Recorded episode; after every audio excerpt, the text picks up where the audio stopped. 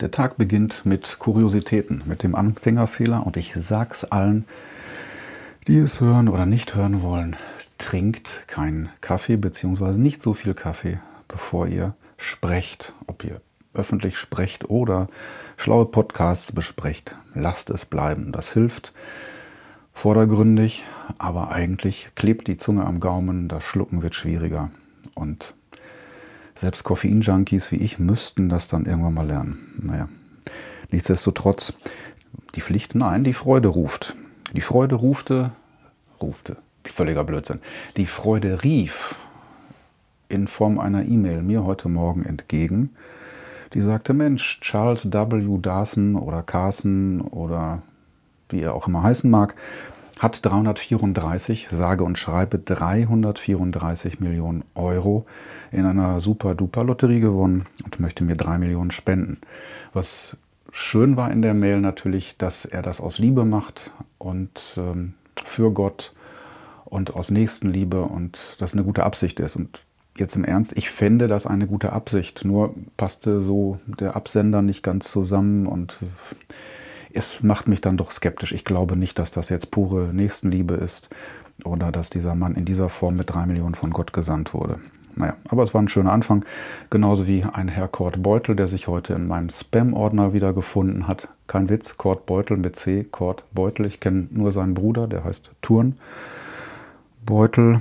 Und seine Schwester, die heißt Klammerbeutel. Haha, super lustig. Der meinte, ich weiß, wie du ganz schnell 20 Kilo abnimmst. Okay, das wäre dann Untergewicht, aber abnehmen ist eine gute Idee. Nur er wusste auch, was er mir anbieten kann.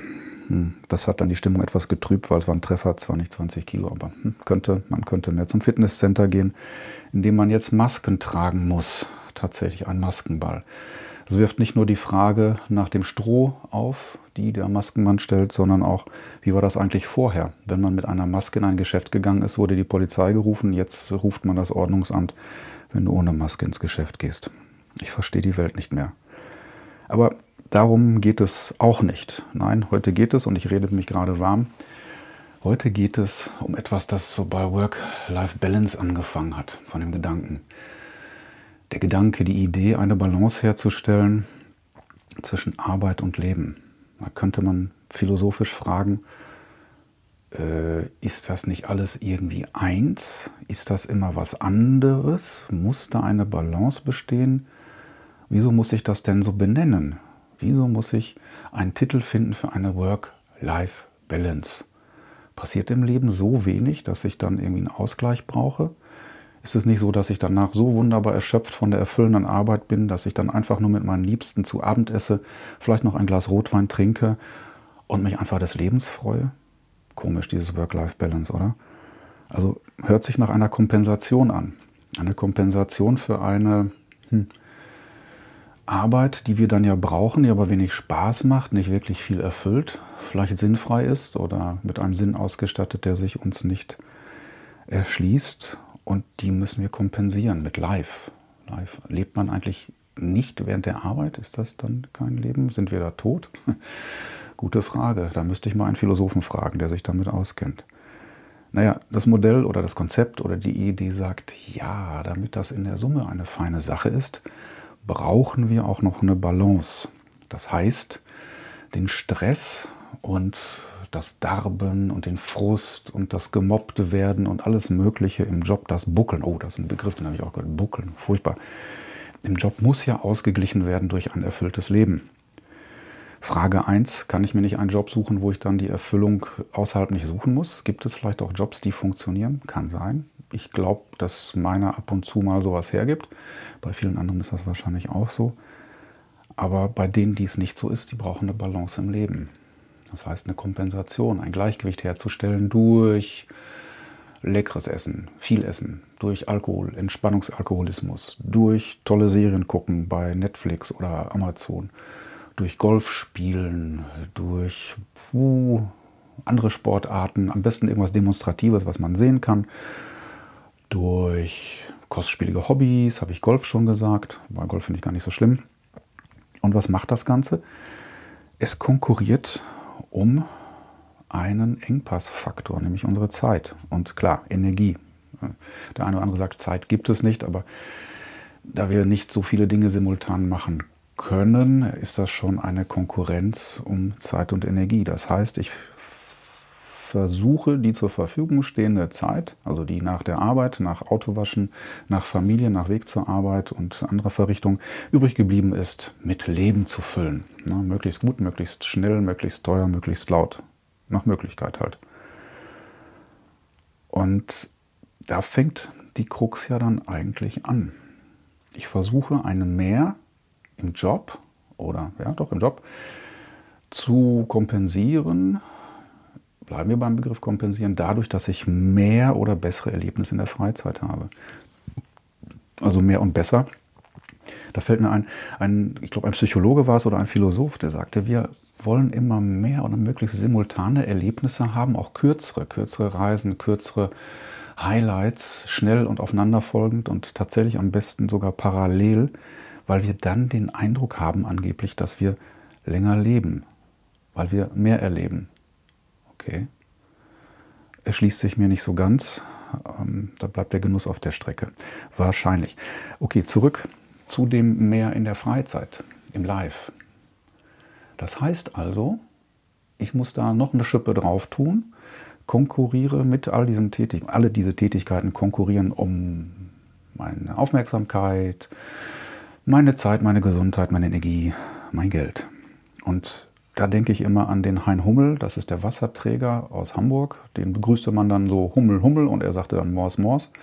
Und er trägt mittels eines Holzbalkens mit einer mittigen Aussparung für den Nacken zwei Eimer durch die Gegend. Einen links, einen rechts. So, und man stelle sich das dann so vor. Der eine Eimer ist der Work-Eimer und der andere Eimer ist der Live-Eimer. Der muss in die Balance kommen. So. Wenn ich jetzt natürlich mehr in der Work habe, muss ich mehr ins Live packen, damit es zum Ausgleich kommt. Ich habe eine Balance wenn ich das Ganze weiterspinne, dann werde ich vielleicht merken, vielleicht merke ich das einfach noch nicht, weil es so langsam geht. Ich werde merken, boah, auf jeder Seite wird es dann schwieriger. Ich muss natürlich mehr im Job leisten, vielleicht mehr Gas geben, damit ich mir meine teuren Hobbys leisten kann, um dann dort mehr zu machen. Also es wird auf beiden Seiten schwerer. Und irgendwann wird es dann hm, ziemlich schwer. Männer in meinem Alter, also so 66er Jahre in die Ecke, die freuen sich dann auf ihren Burnout, die freuen sich dann möglicherweise darauf, dass die Frau wegläuft oder dass sie selber mit der Sekretärin durchbrennen. Alles Sachen, die schon vorgekommen sind. Andere kriegen Herzinfarkt ähm, und sind dann gezwungen, einfach mal Pause zu machen, sich umzudrehen und innezuhalten. Machen einige tatsächlich. Und wenn sie dann innehalten, umdrehen, dann ist das bildlich gesprochen so wie ein Fallschirm, den man Jahre, Jahrzehnte geschoben, nee, gezogen hat, in dem sich alles Mögliche gesammelt hat. Und dieser Fallschirm ist an deinem Rücken mit Gummibändern befestigt. Und es wird immer schwerer. Und du kannst nicht mehr nach vorne, drehst dich einfach um. Und dann kommt dir der Fallschirm mit all diesen Sachen, mit all den Gadgets, mit den Gimmicks, mit all den Aktivitäten, Verpflichtungen, die entgegenfliegt dir voll um die Ohren. Und das ist dann meistens zu spät. Warum machen wir das nicht vorher schon so, dass wir uns mal angucken, ey, was ist denn jetzt nun mal wirklich wichtig? Ist viel immer gleich besser? Kann ich nicht, ja, es gibt den Begriff downsizen, downshiften, mich um das Wesentliche kümmern? Hacks, wenn mir jemand Hacks anbietet, also von, von Hack, wie ich effizienter, produktiver werde, die dankbar annehmen und gucken, was ich dann von diesem nicht so geliebten Zeugs schneller erledige oder was ich abgeben kann oder was nicht wirklich wichtig ist, um dann auszumisten, so wie man ab und zu mal Keller, Garage, Kleiderschrank ausmistet und dann die unnötigen Dinge sagen wir, aus dem Job abgibt. Weil häufig machen wir Sachen, damit es fleißig aussieht. Ich spreche gerne über Business, über so tun Sie doch etwas. Man sieht beschäftigt aus und wer beschäftigt aussieht, immer da ist, viel Überstunden macht und sich nicht fragt, ob das jetzt sinnvoll ist, der wird vielleicht befördert, vielleicht noch nicht, sieht aber auf jeden Fall gut aus und man kann dokumentieren bzw. begründen, warum man dann mehr Geld haben möchte. Also der Ansatz ist doch ganz klar, die Dinge, die man jetzt nicht so braucht, die nicht glücklich machen, die stressen, okay, idealtypisch, aber da gibt es eine Menge, was man ab, äh, abgeben kann, loslassen kann. Diese Zeit, die mir dann bleibt und vielleicht auch nochmal ein Gesundheits- und Fröhlichkeitszugewinn. Die habe ich schon mal gewonnen, weil ich muss sie nicht mit irgendwas füllen, ich habe sie für mich und ich muss vielleicht nicht so viel kompensieren. Das heißt, die Eimer, die bei Hein Hummel, die werden etwas leichter. Ich kann es leichter tragen, bin beweglicher. Und ich habe mehr Energie, mehr Zeit. Hoffentlich. Doch, das ist so. Bei mir ist das so. Und ich kenne einige, bei denen das auch so ist. Also das ist jetzt nicht komplett an den Haaren herbeigezogen.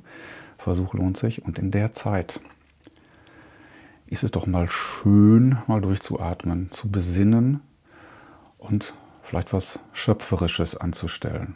Hm? Etwas nicht Demonstratives, um den anderen zu zeigen, wie toll man ist, sondern etwas für die Gesundheit, für den nächsten tatsächlich. Ja, man muss jetzt nicht drei Millionen Euro verschenken, wenn man sie hat und über, warum nicht auch das, aber etwas, ich sag mal, Karitatives, etwas Sinnvolles, etwas Künstlerisches, irgendwas mit älteren Menschen, mit Kindern, das ähm, ja, vielleicht auch das Herz so ein bisschen erfreut.